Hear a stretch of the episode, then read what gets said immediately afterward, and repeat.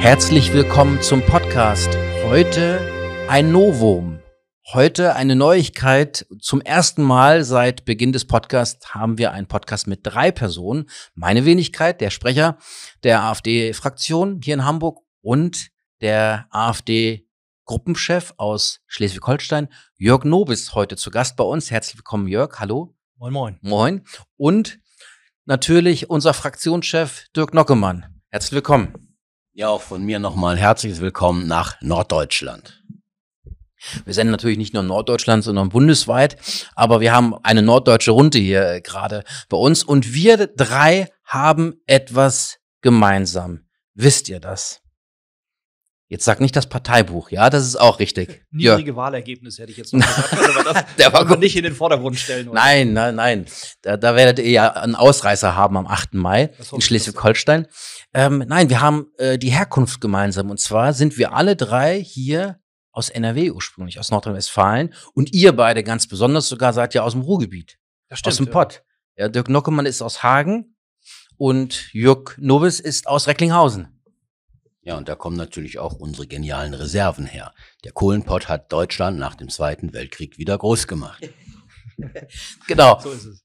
Und ähm, Jörg Nobes ist nicht nur Politiker, sondern auch, wie ich gelesen habe, Nautiker. Ist das korrekt?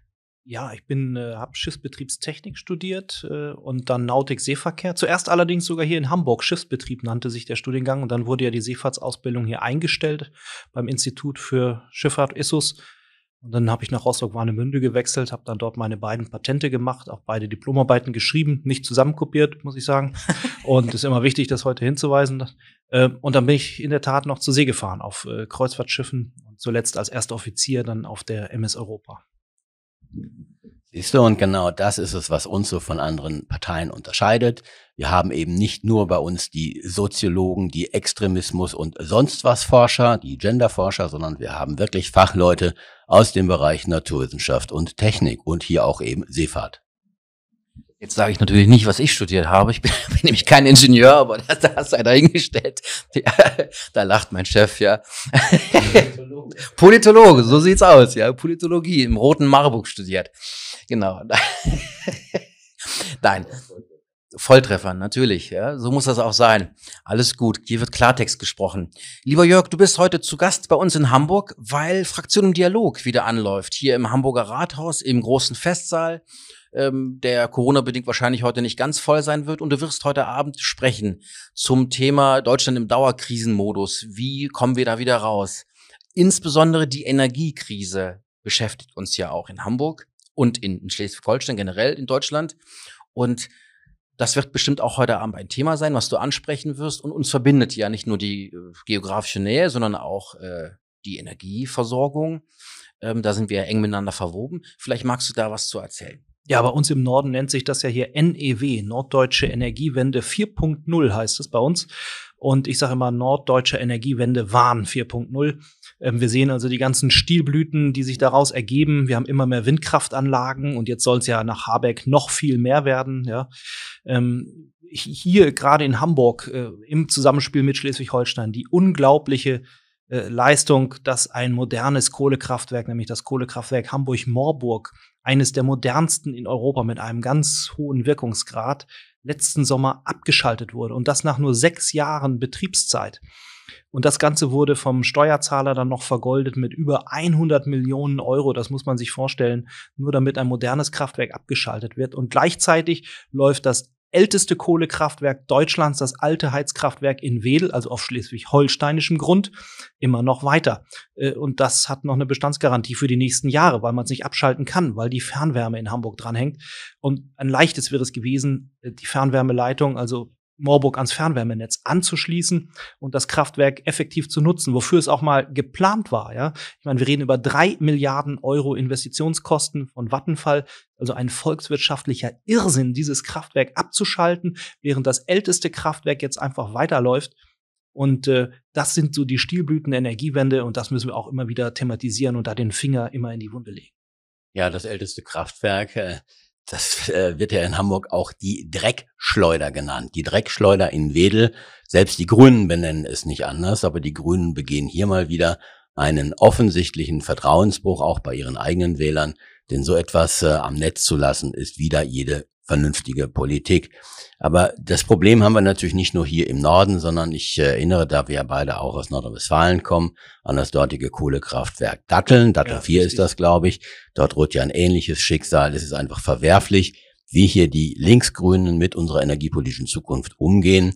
Und wenn ich mir jetzt anhöre, dass, äh, ich mache jetzt mal einen kleinen Gedankensprung, dass Habeck ja ständig zu den Scheichs fährt, dort wo Menschenrechte, dort wo Frauenrechte verletzt werden, um unsere Energieversorgung sicherzustellen, äh, dann sage ich mir, auch das ist wieder so eine grüne Lebenslüge. Äh, Baerbock sprach ja von, von einer werteorientierten und von einer feministischen Außen- und Wirtschaftspolitik. Und jetzt haben sie den Salat weil sie eben den zweiten und dritten Schritt vor dem ersten gemacht haben und nicht erst neue Energieformen wirklich ans Netz gebracht haben und dann die alten abgeschaltet haben. Deswegen heute dieses, diese jämmerlichen Reisen auch in die Scheichländer. Und dann gehört ja auch zur Wahrheit dazu, selbst wenn wir dieses LNG-Terminal jetzt bald in Betrieb nehmen in den nächsten drei, vier Jahren in Brunsbüttel, äh, das reicht nicht aus. Dort werden unter Volllast, unter maximaler Auslastung acht äh, Milliarden Kubikmeter Gas umgeschlagen werden. Und das substituiert russisches Gas aus den Pipelines zu maximal 14 Prozent. Wir brauchen also sieben LNG-Terminals in Deutschland, um russisches Erdgas zu substituieren. Das zeigt eigentlich schon, wie abhängig wir sind vom russischen Gas und falls Russland oder Putin jetzt den Gashahn zudreht, wie schlecht es um Deutschland dann aussieht. Ja, lieber Jörg, du sprachst davon, äh, in drei bis vier Jahren in Betrieb nehmen. Äh, Hamburgischer Bürgermeister und Umweltsenator sprachen davon schnellstmöglich. Das ist ja auch die äh, Redewendung der Bundesregierung. Ich kann dazu nur sagen, schnellstmöglich passiert in Deutschland überhaupt nichts. Schnellstmöglich passieren hier höchstens Ausstiege aus allem Mögliche aus allem Möglichen, aber Einstiege gibt es hier so gut wie gar nicht. Da muss man nicht erst den Flughafen bemühen, da muss man hier nicht die Elbphilharmonie bemühen. Das weiß man, weil dort eben keine Fachleute mehr planen und weil wir eben auch keine Fachleute mehr in den entsprechenden Wirtschaft- und Bauabteilungen haben. Das stimmt. Im Landtag habe ich schon mal gesagt, ich bin froh, dass äh, den Fehmarn-Belt-Tunnel die Dänen bauen. Wenn die Deutschen den bauen würden, dann hätten wir den in 50 Jahren noch nicht. Und ich fürchte, so wird's mit der Hinterlandanbindung dann in Schleswig-Holstein auch sein. Der Tunnel ist fertig. Die Dänen sagen, hurra, wann kann der erste Zug kommen? Und die Deutschen sagen, na, wir haben noch nicht mal die Brücke oder den Tunnel unter dem Fehmarnsund durch, fertig. Also das ist so. Wenn wir mit dieser Geschwindigkeit Deutschland nach dem Krieg wieder aufgebaut hätten, dann wäre hier draußen noch alles kaputt, auch in Hamburg. Also dieses ganze Planungsrecht, wenn wir da erstmal mit anfangen, wie lange sich das hinzieht. Und wenn ich jetzt hörte, auch NRW, ja, die Brücke, die neue über die A45, da Sauerlandlinie, die dringend neu gebaut werden muss, da fängt man jetzt nicht mit an, weil die Haselmaus da im Winterschlaf ist. Also das sind alles unhaltbare Zustände in Deutschland. Das muss dringend natürlich beschleunigt werden, das Planungsrecht und das Planfeststellungsrecht, dass man auch mal dann anfangen kann zu bauen. Ja, Günther hatte vor fünf Jahren die Fertigstellung der A20 auf festem Grund bis zur Elbe versprochen. Kein einziger Meter wurde gebaut. Alle warten drauf und vor allen Dingen die Politik ist ja einig sie wollen alle die A20 bauen. Und wer hält uns auf? BUND und NABU und alle klagen sie wegen irgendwelcher neuen äh, Tiere, die dann gefunden werden, Winterschlaf halten oder drüber hinwegfliegen. Und das Schlimme ist ja noch, die kriegen dann auch noch Steuergeld. Wenn man da noch mal guckt in den Haushalt, dann stehen dann NABU noch drin im, im Haushalt. Die werden dann noch mit Steuergeldern gepempert. Die kriegen also Steuergeld, um gegen die politischen Entscheidungen zu klagen. Das ist, sind unhaltbare, unglaubliche Zustände in Deutschland.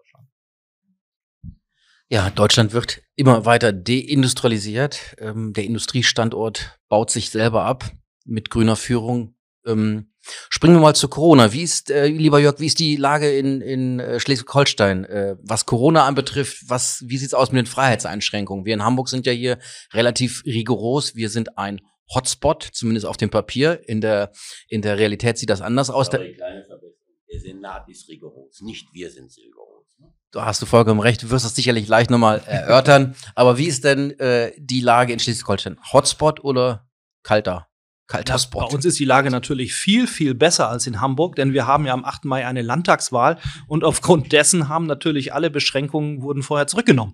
Die Menschen haben das schon längst wieder vergessen und das Kurzzeitgedächtnis der Wähler auch, ja. Und diejenigen, die ihnen das eingebrockt haben, nämlich Günther, und äh, die anderen Regierungsfraktionen, naja, jetzt stehen sie doch dann wieder für Freiheit und Lockerung und also von wegen Hotspot ist da ist nichts geblieben. Und wir haben natürlich die gleich hohen Inzidenzen wie, wie Hamburg auch.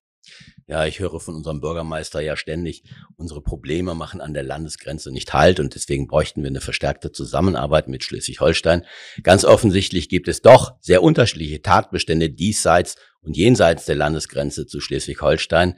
Das sehen wir insbesondere an diesem bedenklichen, an dieser bedenklichen Hotspot-Regelung, für die der Bürgermeister ja steht.